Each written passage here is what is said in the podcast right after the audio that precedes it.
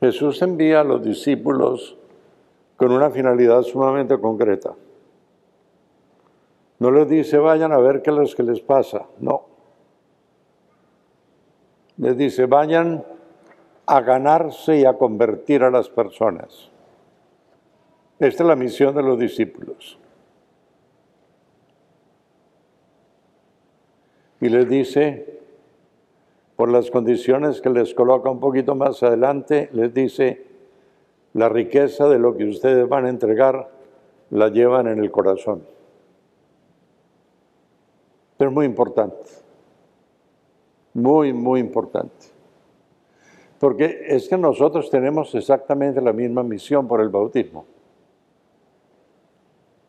A nosotros nos toca hacer llegar el reino de Dios a la humanidad como extensiones de Cristo.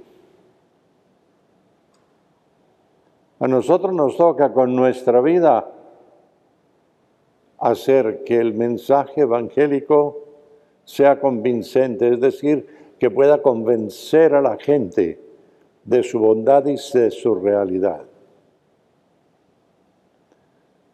Porque si nosotros vivimos de otra manera,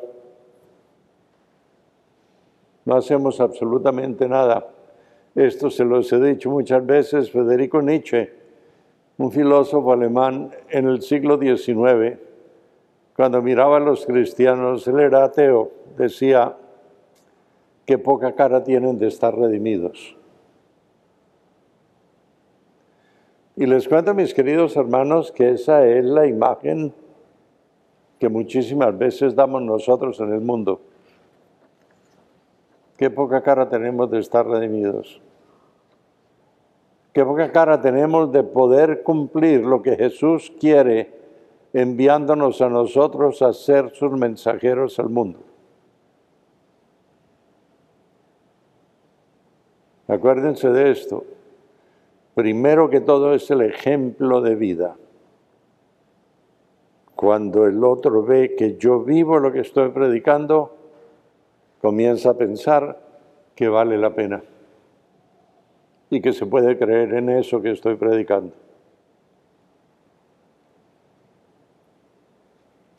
Condición indispensable para poder hacer esto. Abandonen la mano de Dios.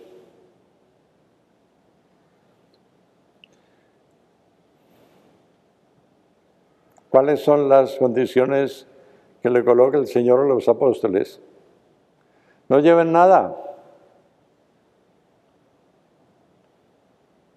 Lo único que pueden llevar es un bastón para caminar, un par de sandalias porque tienen que caminar y otra túnica para que se cambien de vez en cuando.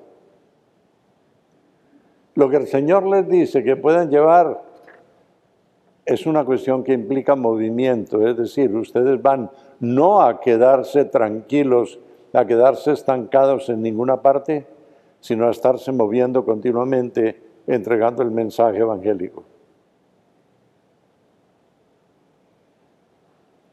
Y eso fue lo que hicieron los apóstoles. Eso fue. ¿Por qué les pide esto? Porque el Señor sabe perfectamente que si nosotros tenemos muchas cosas, nos apegamos a esas cosas y no hacemos nada. Porque nos da lástima dejar esas cosas para escoger a Dios.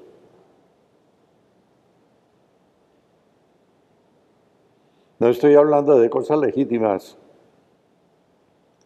Estoy hablando preferentemente de cosas materiales. Aunque hay veces que ciertas personas, cierto afecto a ciertas personas puede convertirse en un obstáculo. Pero en ningún momento estoy hablando de la familia. La familia es aquello que nosotros tenemos, aquello que el Señor nos ha dado para que podamos conocerlo, amarlo y entregarlo a los demás. Cuando alguien ve una familia desunida, inmediatamente se pregunta, ¿y estos son cristianos? ¿Por qué? ¿Por qué continuamente estamos nosotros orando por la unión de las iglesias cristianas, porque esa división es un antitestimonio. Creemos todos en el mismo Dios, creemos todos en el mismo Jesucristo. Y sin embargo, estamos como perros y gatos entre nosotros. Eso no tiene sentido de ninguna clase. Entonces los esfuerzos que tenemos que hacer es buscar una vía para que juntos realmente podamos alabar al Señor.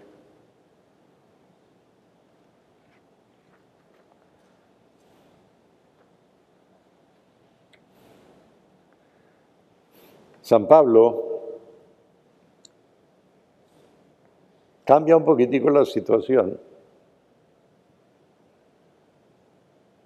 Jesús con sus apóstoles le dice esto porque estaban en Judea, en Galilea, en Israel. Pablo tenía que estar viajando de un lado a otro. Necesitaba medios para esos viajes. Pues los medios que consiguió para esos viajes se convirtieron en su forma de darle gloria a Dios. Él no estaba pegado a los viajes.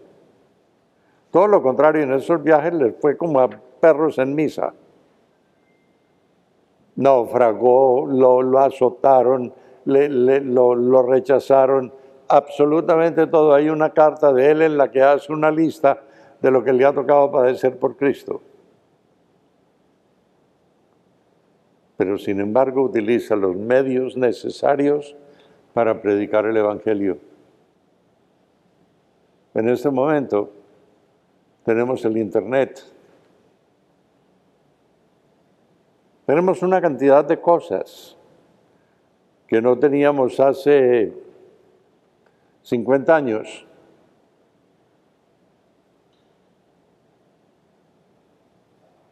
Y nos tenemos que servir de esas cosas para poder entregar a Dios. El apóstol tiene que tener una riqueza muy especial, que es la riqueza del mensaje, no la riqueza material. Tiene que ser rico en mensaje y pobre de equipaje para poder ser realmente un seguidor de Cristo.